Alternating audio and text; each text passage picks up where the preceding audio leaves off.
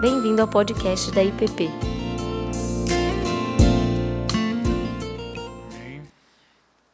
Da próxima vez, vocês poderiam dizer que o texto para eu falar a, a Bíblia toda, de Gênesis a Apocalipse. Porque aí eu digo, bom, a Bíblia é a palavra de Deus e acabou o estudo, né? Porque cinco capítulos de Eclesiastes, quando apenas alguns, algumas afirmações aqui já seriam suficientes para um estudo completo, né? Aqui seria estudar Eclesiastes normalmente quando se estuda é um semestre na igreja, né? Mas vamos, então o que é que eu fiz? Eu marquei alguns pontos, eu vou dar uma geral, mas eu marquei alguns pontos que eu acho relevantes para os dias de hoje e que ajuda também a gente a entender a própria leitura das Escrituras, porque tem maneiras muito perigosas de se ler as Escrituras. Se uma pessoa pegar um, os textos que nós temos aqui, ele pode facilmente defender essa ideia: olha, vamos aproveitar a vida, a vida é curta e vamos fazer tudo o que a gente quer. Aqui a gente encontraria é, versículos que, se lidos isoladamente, nos dariam apoio para isso. Então, vocês já devem ter visto ao longo vários pontos de Eclesiastes, mas dois, é, duas partes que eu acho muito importantes. Um é que quando ela fala de vaidade, ontem a, o pastor falou de Eclesiastes, ontem à noite, e sobre o que é que ele falou? Falou de como se Eclesiastes fala para as pessoas que vivem debaixo do sol, ou seja, com uma visão terrena, com todas as suas esperanças aqui. Mas não é assim para além do sol, né? Não é assim. Não é assim na vida eterna.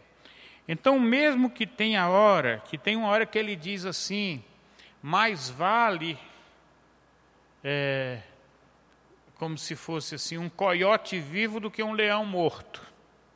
Né? Como se dissesse, o importante é a gente estar vivo. Dá uma visão meio é, perigosa se nós não prestarmos bem atenção. Então, uma é a própria palavra vaidade. O que é que significa vaidade? É coisa que passa, é coisa que não tem sustentação nenhuma. Que você está, quando diz tudo é vaidade, quer dizer tudo passa então, como o pastor estava falando ontem, dizendo, né, você passa um ano estudando para o vestibular, passou, né, pouco tempo, você já está se lembrando do término, tem a festa de formatura, depois emprego, depois isso, né, e assim por diante. E, e então tudo passa. E quando você menos espera, né, para mim, que já estou com 62, é, um dia desse parecia que eu estava casando ali, né? Agora já estou com netos. É, é, é, é, rapidinho. Então, por isso que vaidade quer dizer é, temporário. Né? E é temporário, o que, é temporário? É tudo que ocorre no terreno da natureza.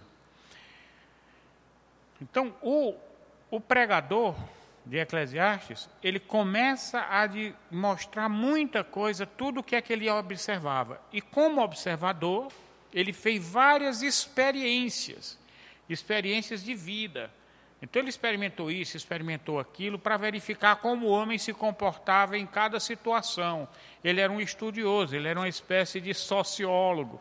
Ele ficava analisando o comportamento dos seres humanos. E ele o que ele observava ele dizia: tudo ocorre debaixo do sol. Por quê? Porque tudo que a pessoa tem, todos os ódios, invejas, conhecimento, busca disso, busca daquilo, de riqueza, tudo isso ocorre no terreno temporário enquanto a gente está na carne. Então, eu fui marcando alguns versículos para trazer esses versículos é, que aparentam tão estranhos, é, tentar a gente ver sob uma, sob uma visão mais ampla. Porque no final do livro, ele diz: olha, resumindo tudo, botando tudo numa caixinha pequena, é o seguinte: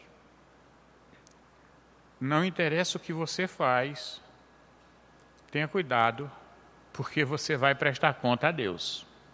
Isso é o que ele diz. Ou seja, tem algo para além do sol que está acima de tudo que acontece debaixo do sol. E isso é o que importa, porque o que ocorre debaixo do sol durante a nossa vida terrena é temporário, mas o que acontece depois é eterno. Então, o que é que adianta é, eu ser feliz durante esses poucos anos que a gente vive aqui, ou pelo menos faz de conta que sou feliz, porque a maioria das vezes essa felicidade não é nem real, é só aparente, porque ser, é, ser alegre diante dos outros não significa dizer que é feliz, não significa, enquanto alegria pode ter um determinado momento de alegria, mas felicidade é algo mais estrutural, mais permanente. Eu posso estar triste e ser feliz. Eu posso estar alegre e ser triste. Então, não, não precisa necessariamente a alegria ser igual à felicidade. Então, não adianta a gente fazer esse tipo de investimento investimento em coisas que não são eternas. Então, no, no Eclesiastes 8, logo no primeiro versículo, ele diz uma coisa assim: Eu fui marcando, ele diz na segunda parte do versículo: a sabedoria do homem faz reluzir o seu rosto e muda-se a dureza da sua face. A sabedoria do homem faz reluzir o seu rosto e muda-se a dureza da sua face. Por quê? Por que, que isso ocorre? Quando a gente olha aqui, a gente diz, o que é que ele está dizendo? Qual o sentido disso na vida prática? Eu nunca vi isso. Mas o que ocorre é o seguinte: o que é sabedoria? Aí eu vou dar um, um exemplo para vocês entenderem. Sabedoria não tem nada a ver com conhecimento, tá? Você pode ser conhecer um monte de coisas, ser um grande estudioso, um grande cientista, e em termos de sabedoria você ser uma besta. Tá?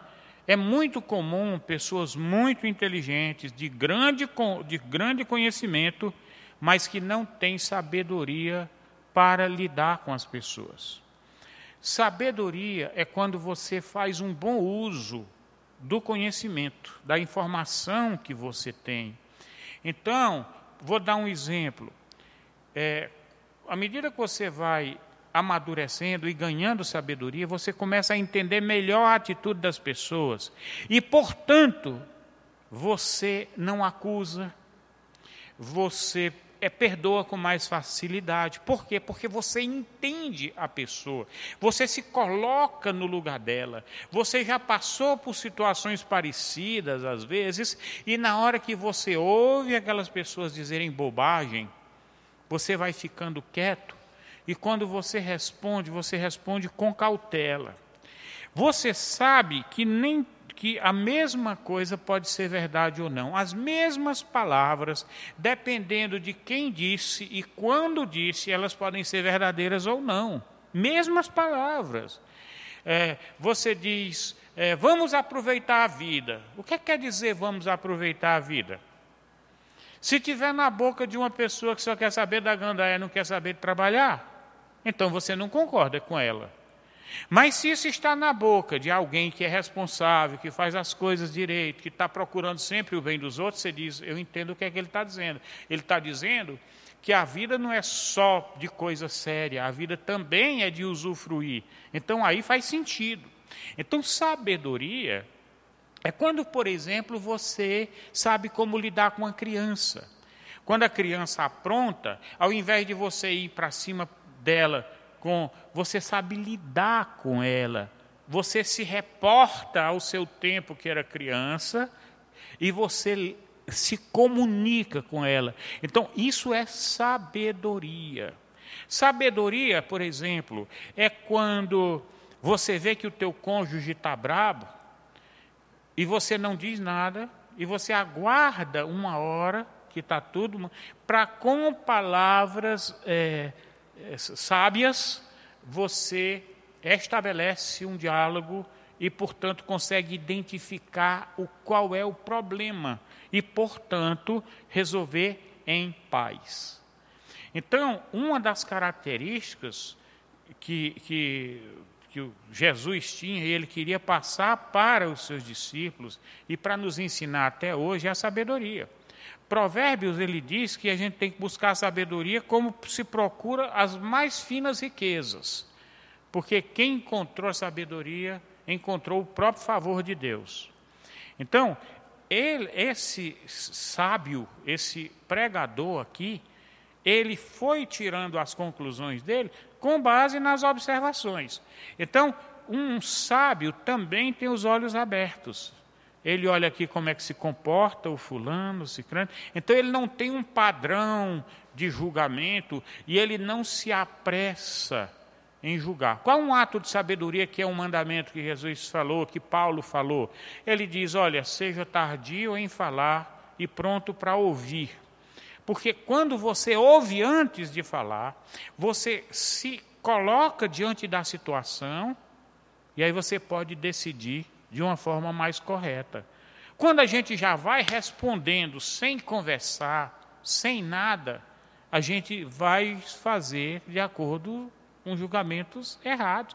Tem muitas aparências erradas. Quantas vezes eu faço uma coisa assim, eu digo, olha, isso daqui, se alguém visse e interpretar de uma forma completamente diferente. Hoje eu estava indo com para a academia, fazer lá minha esteira, com um, um paninho que eu uso para enxugar o suor, e ele é meio rosado. Aí, e, e, na direção que eu estava indo era a direção dos blocos carnavalescos, que estavam ali na Asa Sul. Aí eu digo, se alguém olha para o meu bolso e vê esse paninho rosa aqui, ele me interpreta como se eu estivesse indo para a gandaia, né? E que eu lá, sei lá, sou adepto do LGBT, do, do, do, LGBT, né, do pessoal. Então aí eu, eu fiquei pensando, eu digo, tudo isso você você não pode dizer nada antes de conhecer as pessoas, antes de ouvir. Então, isso é a sabedoria. E por que que isso muda-se a dureza da face? Porque você deixa de ser aquela pessoa que julga rapidamente, que mal ouviu já vai batendo, para ser uma pessoa que presta atenção no outro. O seu rosto agora, diante de quem está falando, é de uma pessoa que se interessa por o que ela está falando. Então você agora já é outra pessoa, você não é aquela pessoa que está disposta a bater, você está disposta a ouvir primeiro.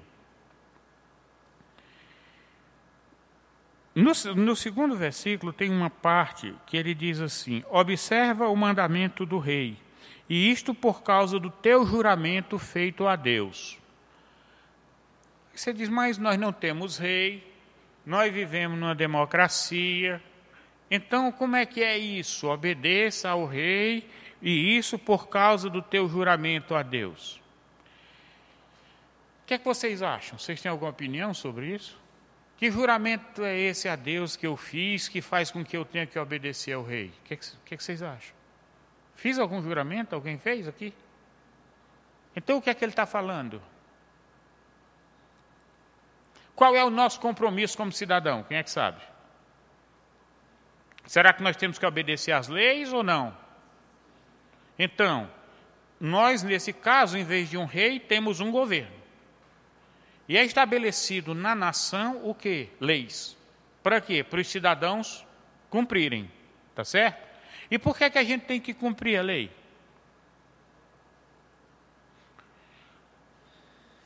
Com medo da polícia? O que é que vocês acham? O que é que vocês acham que acontece com um país onde o povo não cumpre as leis? O que é que está acontecendo com o país hoje por causa dos corruptos, que não obedecem à lei? O país está arrebentado. Nós estamos cheios de violência, de roubos nas ruas, assassinatos, todo tipo de coisa. Por quê? Porque essas pessoas não têm um compromisso com Deus. Eu obedeço lei não é só por causa do governo, não, é por causa dos valores cristãos que estão em mim.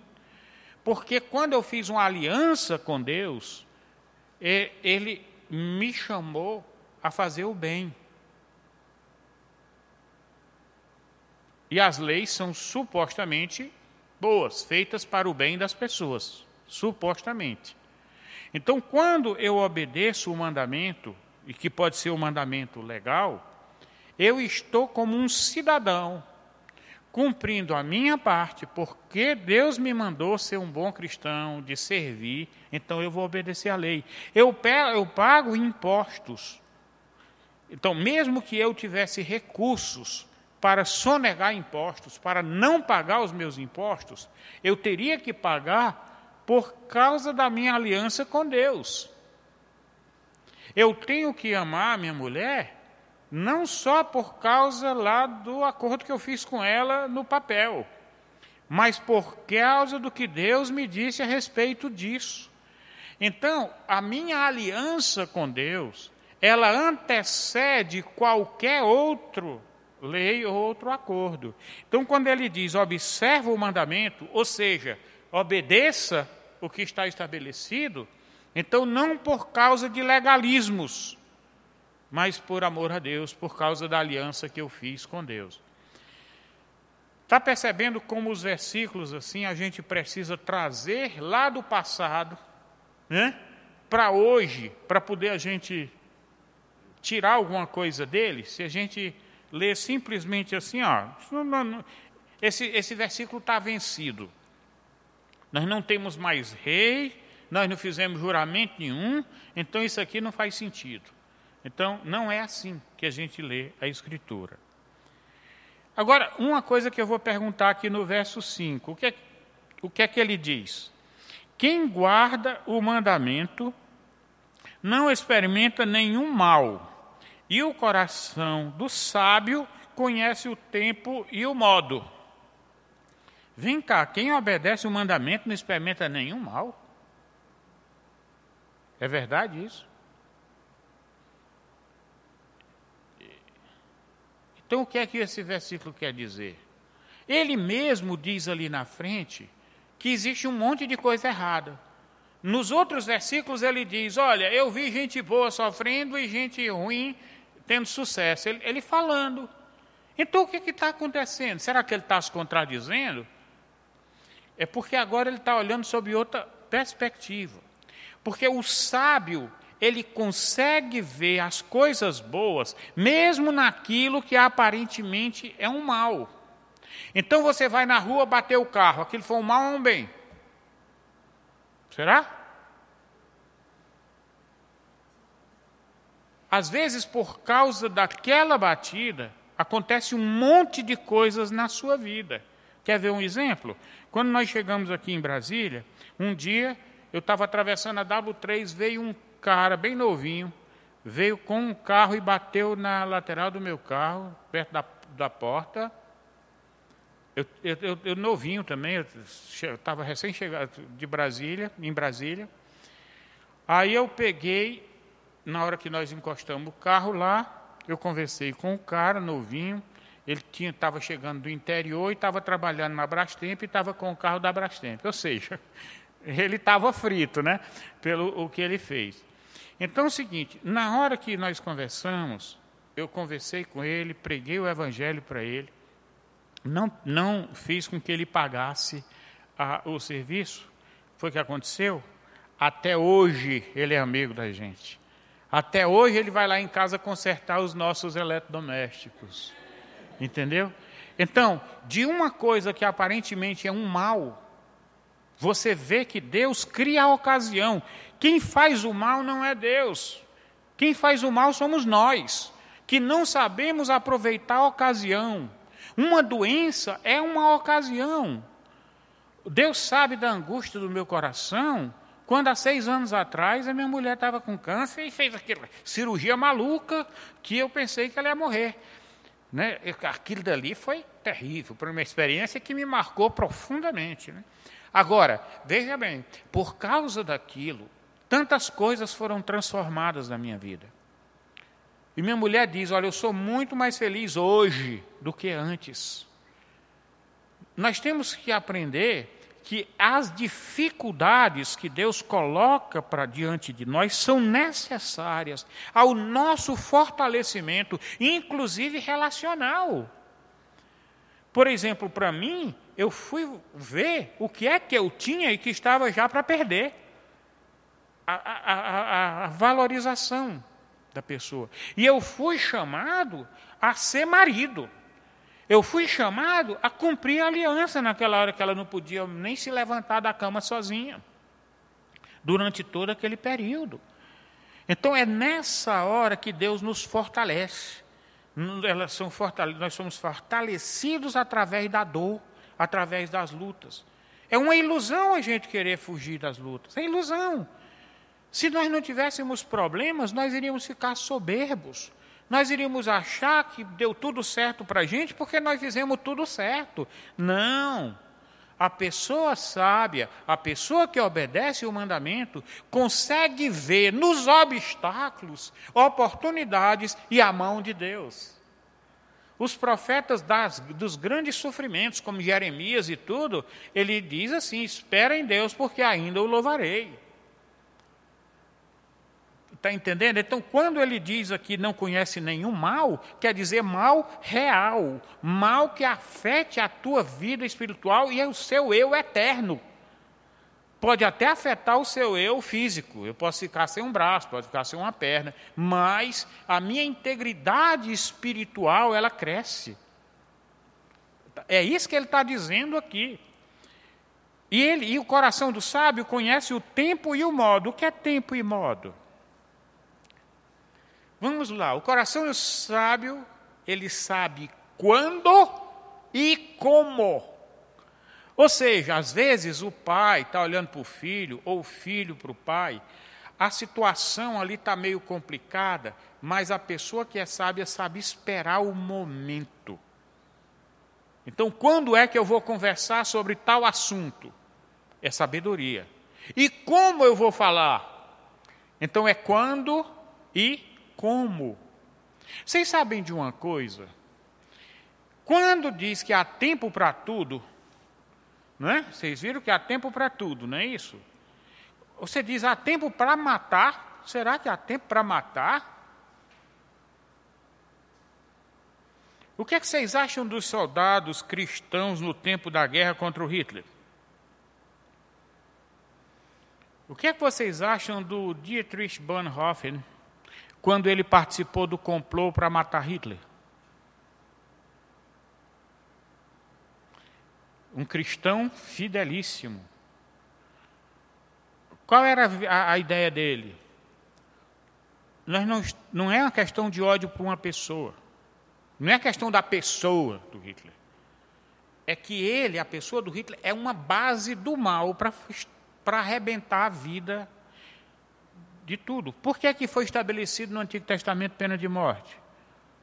Não era só por causa da pessoa em si. É porque se aquela pessoa continuasse fazendo aquilo na comunidade, que era uma comunidade nômade e tudo, ia, ia fazer um mal enorme à própria comunidade. Não era uma questão de vingança. É como um dedo da gente, por exemplo. Se o meu dedo está com gangrena, ah, estou com pena do meu dedinho. Será que eu arranco o meu dedo não é coitado do meu dedo. Não, não é questão de ódio. É questão de preservação do corpo. Está entendendo o contexto? Então, quando ele diz tempo para tudo, é que a maldade do ser humano é que ele faz as coisas na hora errada, do jeito errado, com intenções erradas. Até veneno tem o seu uso. Quem já viu aquela homeopatia chamada arsênico? Arsênico algo. Arsênico é veneno. Mas na dose certa é remédio. Então tem um monte de coisa que é bom, mas dependendo do momento em que eu faço, porque eu faço, na intensidade que eu faço, se torna um mal. O inimigo, ele não cria nada, ele só faz corromper. Ele não cria. Ele destrói o que Deus, ele, ele corrompe o que Deus criou de bom. Pois muito bem. Aí ele continua no 6, porque para todo propósito há um tempo e modo, ou seja, quando e como, né? Porquanto é grande o mal que pesa sobre o homem. Que mal é esse que pesa sobre o homem? Ele diz para todas as coisas há o quando e o como, não é isso? Por causa da maldade que pesa sobre o homem. Que maldade é essa? Somos a nossa própria carne, a nossa inclinação para fazer as coisas erradas. Por causa disso que está em nós, é que nós precisamos ter a sabedoria de escolher tempo e, e, e maneira. Porque senão, devido à nossa inclinação para fazer as coisas porcaria, sai tudo errado. Entendeu? Se nós não tivéssemos esse problema de corrupção, não precisaria de nada disso. Não precisaria de mandamento, não precisaria de nada disso. Para que mandamento? Não roubarás. Quer roubar mesmo, hein? Se o ser humano não fosse corrupto, ele não ia roubar. Então não precisaria do mandamento, não roubarás. Se ele é, é, é fiel, inteligente, é, é, sábio, o que é que ele diz? Não, não roubarás. Mas quem, quem ama não rouba. Então não precisaria do mandamento. Então todas essas regrinhas de como e quando é porque nós somos corruptos, essa é a verdade.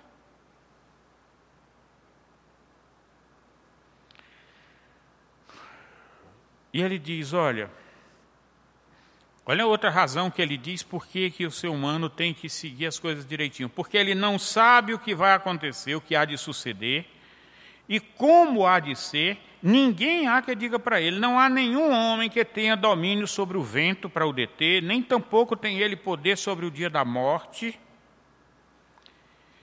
nem há tréguas nesta peleja, nem tampouco a perversidade livrar, é, livrará aquele que a ela se entrega. Olha aí o que é que ele está dizendo. O ser humano não sabe do que vai acontecer. Por isso ele já tem que se prevenir, e se ele é sábio, ele vai agir corretamente. Pois muito bem, olha o que é que ele está dizendo. Nem a perversidade livrará aquele que a ela se entrega. O que é perversidade livrar aquele que a ela se entrega? O que, é que vocês acham? O perverso às vezes pensa que ele pode usar sua própria maldade para livrá-lo das consequências de sua perversidade. Então, por exemplo, alguém vai denunciar o traficante, ele usa a sua perversidade e vai e mata o cara. Ele está usando a perversidade dele para defender a sua própria perversidade. Mas isso é temporário. Um dia ele vai, um dia acabou. Então ele está dizendo, essa, essa, isso aí não vai protegê-lo indefinidamente. Por isso que isso é loucura, por isso que isso não é sabedoria. Pessoal, olha, vocês podem interromper e colocarem as coisas a qualquer hora, porque é muita informação e fica acaba ficando meio pesado, meio cansativo, tá? No 11 e 12, é, versos 11 e 12, tem uma coisa aqui que é o que nós vemos no dia de hoje. Visto como não se executa logo a sentença sobre a má obra, o coração dos filhos dos homens está inteiramente disposto a praticar o mal. Ainda que o pecador faça o mal cem vezes e os dias se, prolong, se lhe prolonguem, eu sei com certeza que bem sucedem aos que temem a Deus. Olha lá. Porque é que o coração do homem está disposto a praticar o mal? Vamos lá, os intérpretes de texto que acabaram de fazer vestibular? No verso 11, ele diz: O coração dos filhos dos homens está inteiramente disposto a praticar o mal. Por quê? Primeira parte do versículo. O que é que ele está dizendo?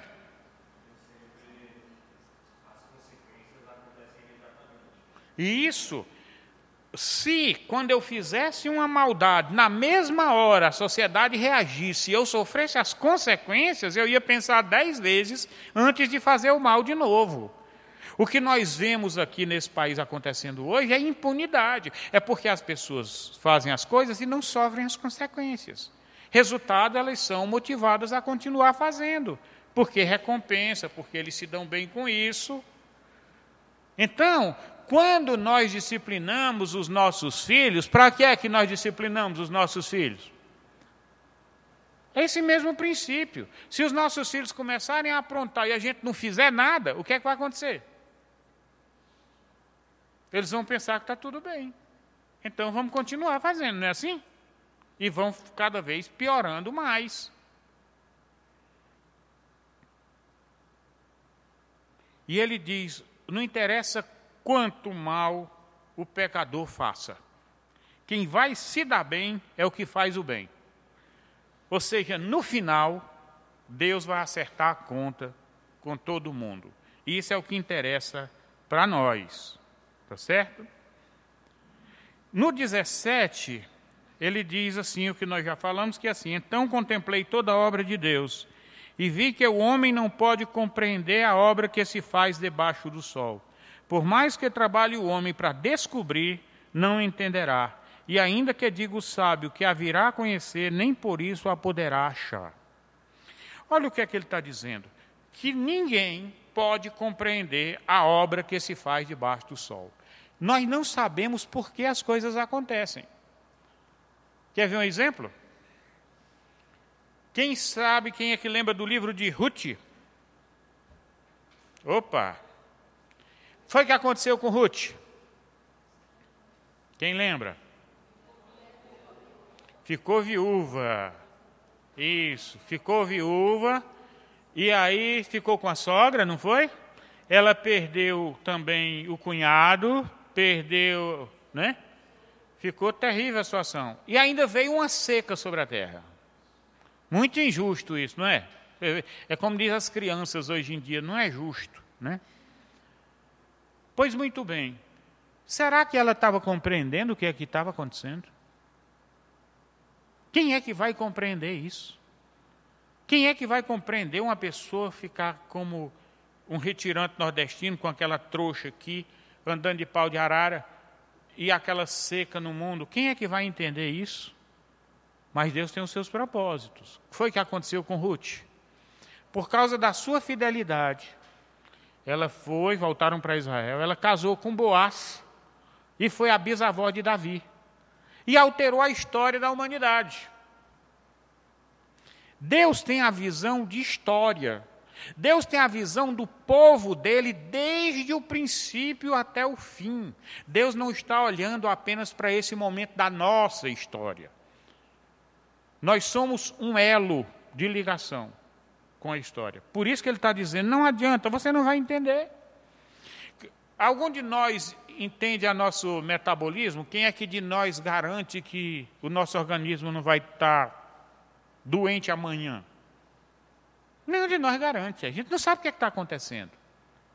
Aí a gente se mete a besta de querer saber das coisas, mas a gente sabe de nada, a gente é um bando de ignorante. O que Deus pode ensinar para a gente e que Ele fica ensinando é relacionamento. Ele quer que nós nos relacionemos bem, independente do que vai acontecer. Se está tudo bem ou se não está, nos relacionamos bem. Quem é que é feliz fora de bons relacionamentos? Quer ser feliz? Invista em relacionamentos. E como é que você tem bons relacionamentos? Com paciência, com compreensão, não é assim? Sabedoria, e não explodindo, e não acusando, não é assim? Então, se a gente é muito rápido em acusar e ficar com raiva, é bom a gente saber que isso atrapalha a felicidade. Vamos ao capítulo 9. No verso 1, ele diz aí: que os justos e os sábios e os seus feitos estão nas mãos de Deus. E se é amor ou se é ódio que está à sua espera, não sabe o homem. Tudo lhe está oculto no futuro. Então, o que nós temos que fazer, ou seja, dos justos e sábios, as nossas obras, Deus recebe. Pronto, isso é que é importante. Mas o que vai acontecer, nós não sabemos. E no 2 ele diz: tudo sucede igualmente a todos, o que sucede ao justo e ao perverso, ao bom, ao puro e ao impuro, tanto ao que sacrifica como ao que não sacrifica, ao bom como ao pecador, ao que jura como ao que teme o juramento. Esse é o mal que há em tudo quando se faz debaixo do sol. A todos sucede o mesmo. Também o coração dos homens está cheio de maldades. Nele há desvarios enquanto vivem, depois rumo aos mortos. Vem cá, ele começa a dizer uma coisa e depois diz outra. Ele diz que as coisas dos bons, as obras dos bons estão na mão de Deus, né? que Deus vai acertar no final, as coisas e tal, mas de repente ele começa a dizer: tudo que acontece com o justo acontece o perverso, com o puro e com o impuro. Que, como é que vocês me explicam isso? Uma hora os dois são diferentes, outra hora os dois são iguais? Me expliquem. Não? Esse pessoal hoje está com sono, só pode. É o seguinte: num certo sentido, doenças ocorrem tanto para os bons como para os maus. Chuvas caem sobre os justos e injustos. Se eu, se eu me arrebentar num acidente de carro, não há diferença, né? vão se, vai, vai, quebrar os ossos do mesmo jeito. Então, o, o que ocorre, né, nesse sentido, de aquilo que ocorre a todos os homens. Então, morte, acidente, doença, todas essas coisas acontecem a todos nós. Debaixo do sol. Mas Deus, Ele tem nas mãos as obras dos sábios, dos justos. Então, diga.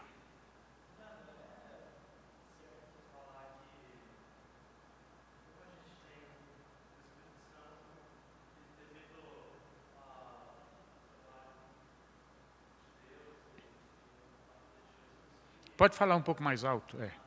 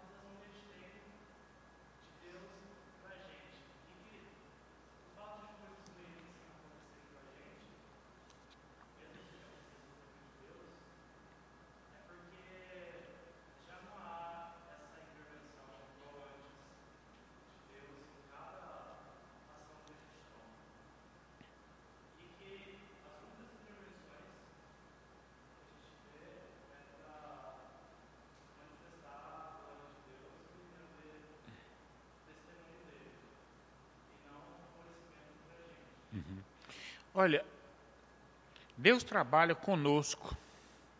Onde é, onde é que se une a nossos atos com os de Deus? Né? Onde é que eles chegam juntos? Né? É, veja bem, quando nós somos dirigidos pelo Espírito, nós recebemos do Espírito Santo o que? O dom de quê? De discernimento. A gente vai se aproximando, conhecendo melhor a, o caráter de Deus. E nós acabamos ficando parecidos com aqueles a quem adoramos. Quem adora ídolo surdo, mudo, acaba ficando surdo, mudo também, porque não entende as coisas direito. Quando nós entendemos melhor, a nossa oração também começa a ficar alinhada com, com a vontade de Deus. E aí, de repente, as coisas começam a coincidir. O que nós fazemos com o que Deus está concretizando em nós. Agora, o que, que ocorre? No sentido de acontecer com todos, mas acontece diferente com os filhos dos homens, eu vou dar um exemplo. é, uma faca, ela é boa ou é ruim? Uma faca é boa ou é ruim?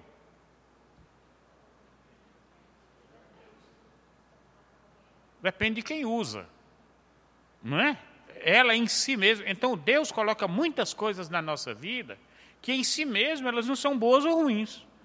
Nós é que vamos decidir isso daí. E Ele nos dá o poder de escolher. Então eu posso usar a faca para fazer alguma coisa ruim, matar alguém, ou posso para usar na cozinha da forma correta. Tá? Então, nós aqui temos que decidir muitas coisas. Quando nós somos sábios, nós procuramos obedecer a Deus e, e, entender a vontade dele. Por quê? Porque a sabedoria nos mostra que Deus é bom e que a vontade de Deus é boa. Paulo diz que a vontade de Deus ela é boa e perfeita.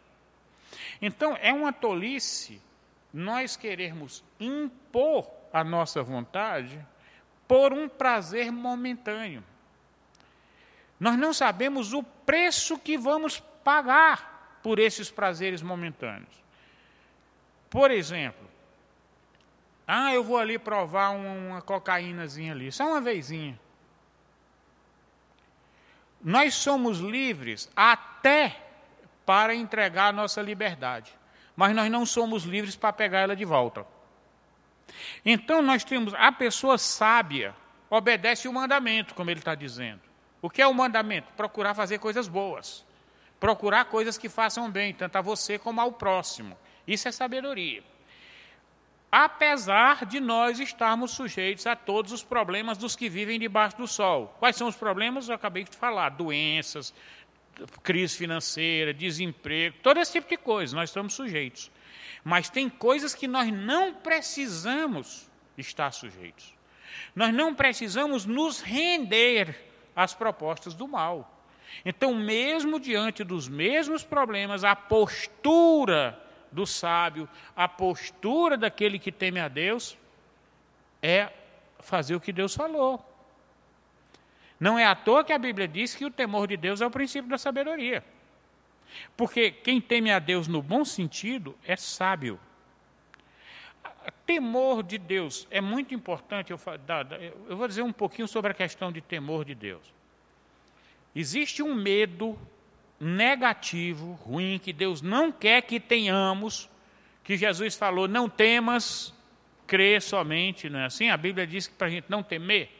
Muito bem. Ele não quer que a gente tema esses medos irracionais que são colocados na nossa cabeça só para tirar nossa paz, nossa alegria.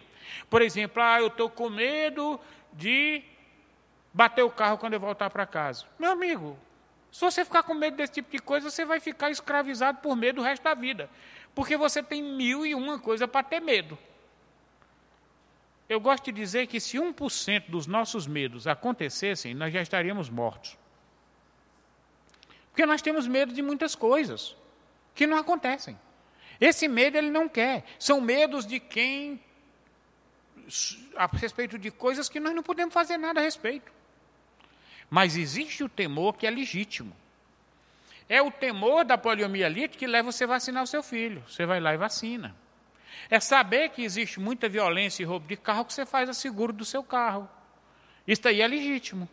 Porque você sabe que existe algo concreto a temer e que você pode fazer alguma coisa a respeito. Entendeu? Esse daí é que é o princípio da sabedoria. É esse tipo de temor. Por que, é que eu temo a Deus? Temo a Deus não é como quem eu temesse um monstro. Não. É de saber que se eu começar a pisar muito na bola, desafiando Deus, Ele, como um pai amoroso, Ele vai me enquadrar. E nem sempre esse enquadramento é confortável.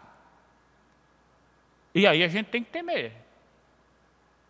Eu amava muito meu pai, mas eu morria de medo dele. Então, por que, que eu morria de medo dele? Não era o medo de um monstro, não. Quando estava tudo bem e eu não estava aprontando nada, era uma beleza. Eu estava no colo dele, ele ajudava, me, né, me chamava de meu filho, meu amor e tudo, né? Beleza. Mas quando eu aprontava, eu queria me esconder dele. Então, mesma coisa. Vamos lá. No 8 do capítulo 2, ele diz assim: Em todo tempo sejam alvas as tuas vestes, e jamais falte óleo sobre a tua cabeça. Opa! Esse eu quero que vocês me expliquem.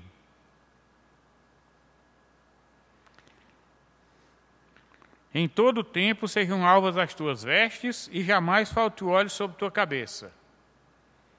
Vamos lá? Está todo mundo com óleo na cabeça? Vamos pegar o azeite ali embaixo? Como é que é? E um monte de gente que não está de veste branca.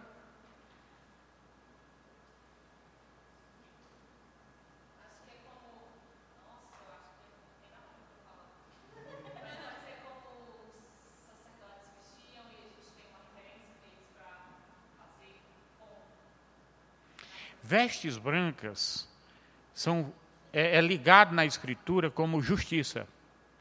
Vestes de justiça.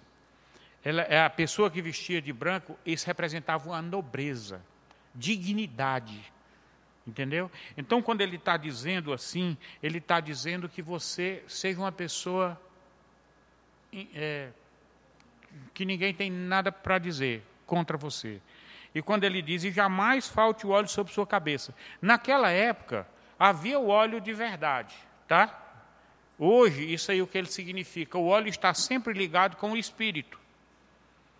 A Bíblia liga o óleo com o Espírito Santo. Então, é como diz, você tem que ser dirigido por essa unção. Então você é uma pessoa justa, por quê? Porque é uma pessoa ungida. Isso, por quê? Porque se nós não recebermos isso de Deus, como é que nós conseguiremos ser justos? Nós não conseguimos. Diz mais: goza a vida com a mulher da tua que amas, todos os dias de tua vida fugais, os quais Deus te deu debaixo do sol, porque esta é a tua porção nessa vida pelo trabalho com que te vatigaste debaixo do sol. Tudo quanto vier à mão para fazer, faze-o conforme as tuas forças, porque no além, para onde tu vais, não há obra, nem projeto, nem conhecimento, nem sabedoria alguma.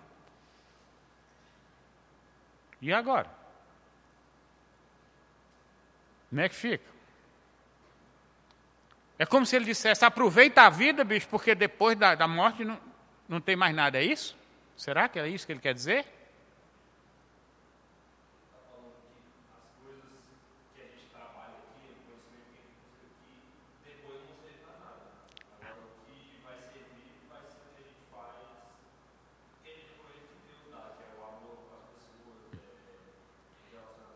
E olha, exatamente, olha, veja bem.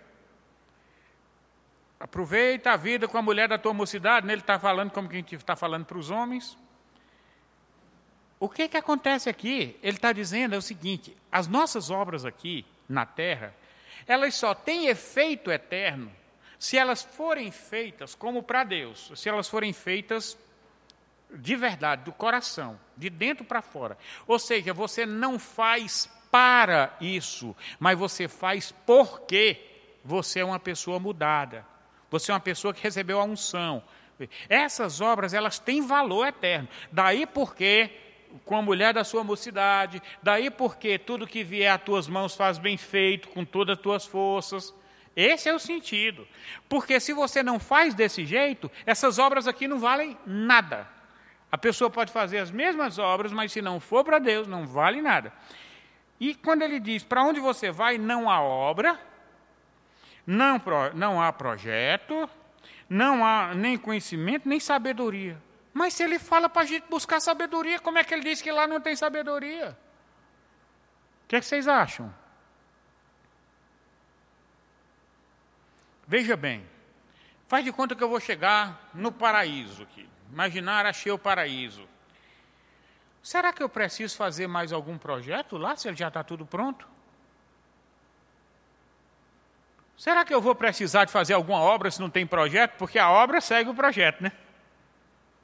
Eu não vou precisar de ponte, porque se eu for para o lugar, se tiver preciso de uma ponte, já tem a ponte lá. Então não preciso mais ponte.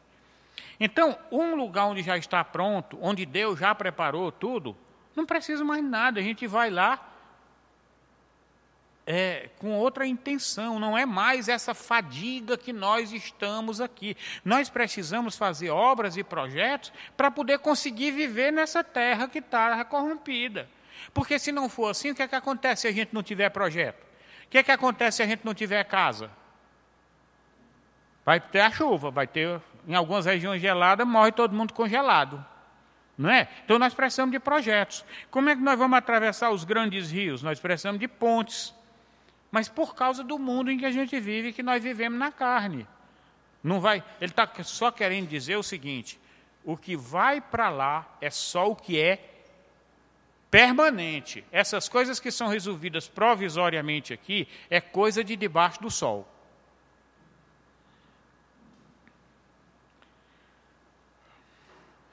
No 10, eu vi uma coisa que me interessou aqui dos, nos versos 5 a 7, do capítulo 10. Ele diz assim: Ainda há um mal que vi debaixo do sol, erro que procede do governador. O governador que ele está falando aqui pode ser o presidente, pode ser o rei, pode ser. É aquele que governa, tá? O tolo posto em grandes alturas, nunca vi isso, né? Mas os ricos assentados em lugares baixos. Opa, como é que é esse negócio mesmo, hein? Vi servos a cavalo e príncipes andando a pé como servos sobre a terra. Parece um cara discriminador aqui, né? Só porque o rico está lá embaixo, o pobre está lá em cima, o servo andando a cavalo, o príncipe andando a pé. Ele está dizendo que isso é um grande mal? O que, é que vocês acham disso?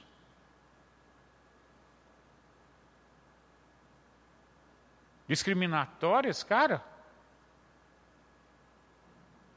Olha bem, quando você lê o contexto todo do livro de Eclesiastes, não só pequenos versículos, ele está colocando como se você tem uma comunidade, uma comunidade boa. Ele não está falando aqui de uma comunidade toda corrompida. Uma comunidade boa onde os nobres, aqueles que estão ali e que estão ricos e tal, são pessoas que têm condição de fazer a justiça, de usar aqueles recursos que ele tem e o conhecimento e tudo mais para fazer justiça. Isso é o que seria correto, onde não faltasse nada para ninguém, porque os grandes deveriam ser sábios e deveriam usar os seus recursos e tudo mais para o bem.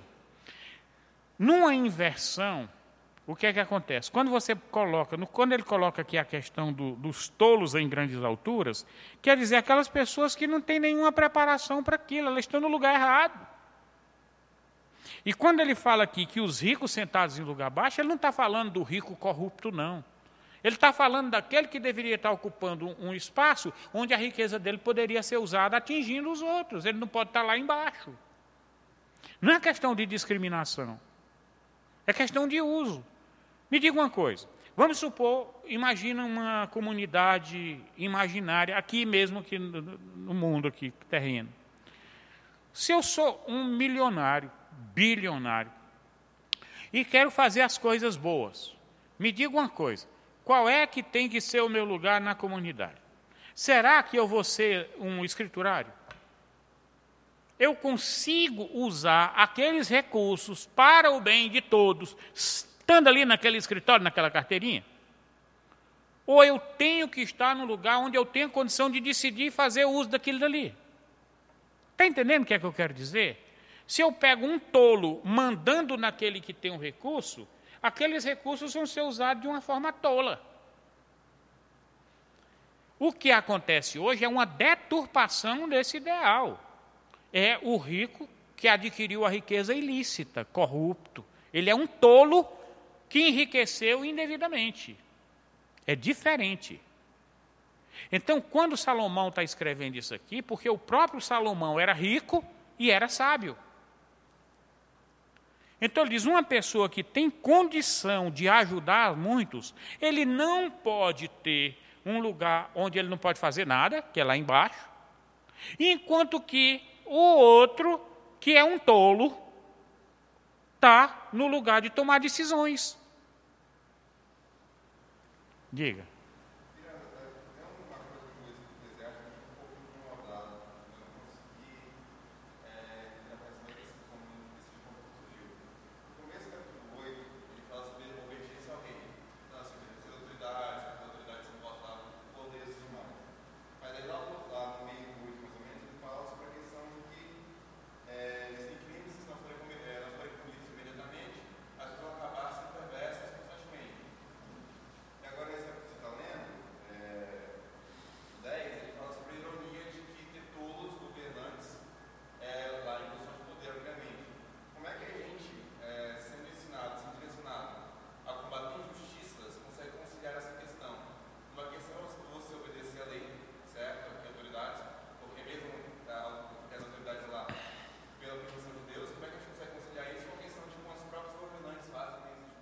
Isso. Uhum. Muito bem. É, são esses dilemas né, é, que qualquer cristão tem. Então, quando você olha no mundo todo, você vê um mundo cheio de ditadores, um mundo cheio de lugares dominados por milícias. É, por exemplo, você, alguns ricos, muito ricos, têm uma grande dificuldade de conseguir fazer com que os seus suas ajudas cheguem ao destino, porque no meio do caminho tem aquele bando de corruptos que cobram os seus pedágios, piratas, um monte de coisas. O que é que ocorre? Existe uma coisa tão torta no mundo que a multiplicidade de maldades de pessoas que estão no poder são das mais diversas tipos, e os cristãos, como eles têm que agir, também são das mais diversas maneiras. Não existe uma maneira fixa, mas depende de sabedoria e do chamado de Deus. Por exemplo, aqui na nossa igreja mesmo, temos pessoas, o Everton, por exemplo, envolvido assim com determinados movimentos para aprovar leis, para fazer isso, né? movimentação de maneira que se traga justiça. Isso é uma maneira. Tem outros que, para poder minorar o efeito dessas coisas, desses tolos que ficaram colocados no governo, dos perversos, tem pessoas que vão minorar fazendo obras sociais, tá certo? Que eram coisas que muitos, que, que o governo abandonou. Tem outros que vão para um lado mais radical. Tem deles que pegam em armas. Quer dizer, tem um filme é, chamado A Missão, em que os dois cristãos eles têm visão diferente sobre como enfrentar as coisas. Um acha que é legítimo pegar em armas, o outro não. Nós vimos, nesse instante, o, o exemplo que eu citei do Dietrich, Van, Dietrich Bonhoeffer. Né? Ele é, foi lá e participou do complô para matar Hitler. Então, essas coisas, eu acho que Deus não está muito preocupado com isso né? porque ele sabe que a história se desenrola no meio da corrupção humana. E o que ele quer é que os filhos de Deus sejam ungidos, que não falte óleo, para ter a sabedoria, para dentro do contexto onde ele foi colocado, e de acordo com o que ele recebeu de Deus, ele vai fazer de acordo com o que ele recebeu. Agora me diga uma coisa. Eu estou aqui numa fazenda, fui trabalhar na fazenda né? Aí o meu patrão lá, ele chega para mim e me dá uma enxada e um saco de semente. O que é que ele quer que eu faça? Que eu vá lá cavar o chão e plantar, não é isso que ele quer? Ou será que ele quer que eu vá servir a mesa com uma enxada e, e, e, e um bocado de semente no chão? Então, mesma coisa. Deus, ele nos dá ferramentas para serem usadas. Né? Então, se ele me deu uma habilidade para uma determinada coisa, lidar com pessoas, provavelmente eu vou atuar lidando com pessoas. Ele pode me fazer um grande cientista, ele pode fazer um monte de coisas. E mesmo assim nós teremos grandes dilemas, grandes dilemas éticos. Um cientista que descobre uma coisa, uma, uma, uma ferramenta genética, que pode trazer cura para um monte de doenças, que traria grande alívio a muitos e baratearia a medicina e etc, etc. Só que esse mesmo instrumento, ele sabe que vai poder ser usado para fazer monstros. Fazer mutações no próprio ser humano e transformá-lo numa pessoa que não é um ser humano. E aí, qual é o dilema? O dilema de quem estava fabricando uma arma, por exemplo, na Segunda Guerra Mundial, do pessoal que estava no projeto Manhattan, que era o projeto da bomba atômica.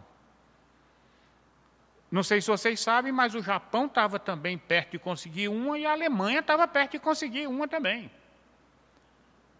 A história teria mudado completamente, não fosse aquilo dali que aconteceu. Aí tem todo um, um dilema ético. Podia ou não podia? Uns diz não pode, não se usa arma de destruição em massa. Isso não é coisa cristã. O outro diz teria morrido muito mais gente se não tivesse usado a arma ali, porque a guerra teria continuado, teria morrido muito mais gente. Outro diz isso foi só vingança daqueles militares americanos por causa de Pearl Harbor, que onde um bocado de família foi destruído. E cada um tem uma versão diferente. E nós cristãos, no meio disso tudo, como é que fica? Vamos buscar a orientação de Deus, ver o que é que Ele nos deu e vamos fazer o que pode ser feito. Deus não vai pedir da gente nada que não seja razoável, nada que não seja de acordo com o que Ele nos entregou.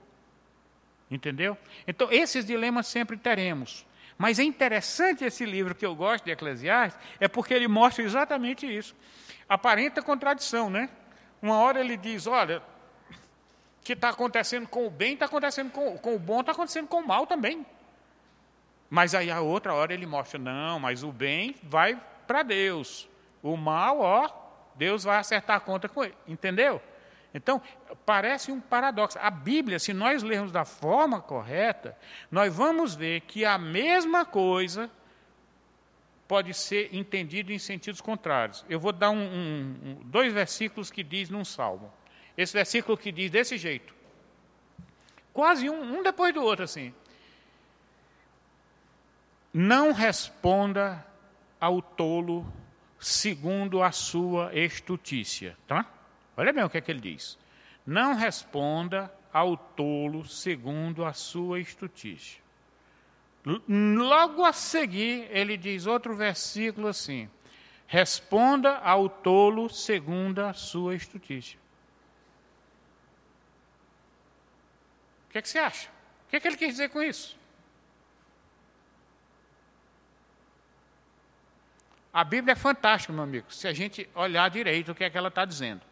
Ó, quando ele diz não responda ao tolo segundo sua justiça, ele está dizendo não se troque com ele, não vá baixar de nível, não vá usar a mesma tolice que ele está falando. É isso que ele está dizendo. Mas ele diz, responde ao tolo segundo a sua justiça, ele diz, agora as suas palavras têm que ser as palavras adequadas a uma pessoa tola. Entendeu? Não responda no nível dele, no nível do tolo, mas responda ele no nível do sábio. Não responda, responda. Só que um é não responda como um tolo, e o outro é responda como um sábio. Então, quando você vê só o versículo assim, parece contraditório. E a Bíblia é cheia disso. Vamos aqui. No 17 ele diz: Ditosa tu, ó terra, cujo rei é filho de nobres e cujos príncipes se sentam à mesa a seu tempo, para se refazerem as forças e não para bebedice. Eu marquei isso daí porque também parece uma coisa é, discriminatória. Ele diz: terra cujo rei é filho de nobres, naquele mesmo sentido você tem sábios, filhos de sábios, e que detêm o poder para fazer o bem. E eles se sentam à mesa no tempo certo, ou seja, a seu tempo, para refazerem as forças. Ou seja, são pessoas que trabalham, não são pessoas ociosas. Para refazer as forças não para bebedice. Ou seja, não é aquele rico que é ocioso e que só vai beber para beber. Ele está dizendo: não, esse pessoal aqui tem nobreza, nobreza num bom sentido. Nobreza, filha de nobreza, que tem o seu tempo certo para refazer as suas forças e não para bebedice. Então, quando a gente não presta atenção, parece um verso bem complicado. Né?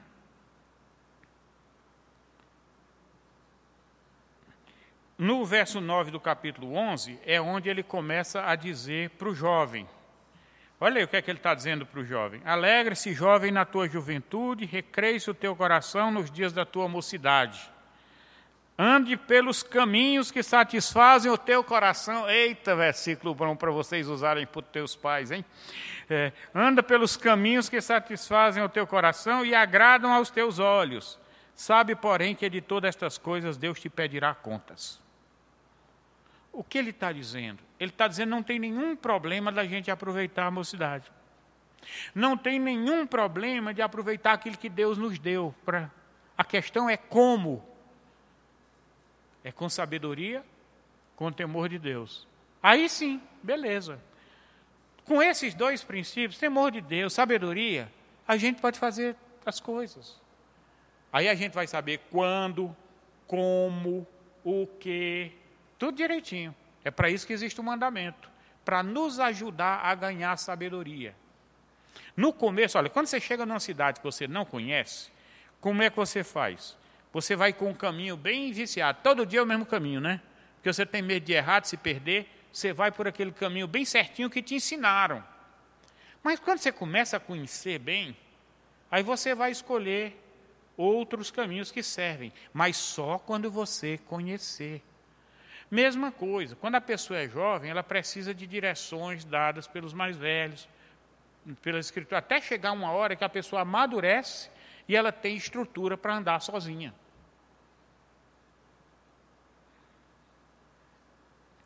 No último capítulo, temos aqui a parte final, do 12 ao 14. Demais, filho meu, atenta. Olha aí, viu, pessoal? Olha aqui o que é que ele diz, vê se tem alguma coisa a ver com os dias de hoje.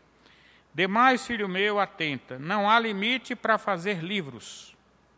E o muito estudar é enfado da carne. Verdade, irmão. É. De tudo que se tem ouvido, a suma é: teme a Deus e guarda os seus mandamentos.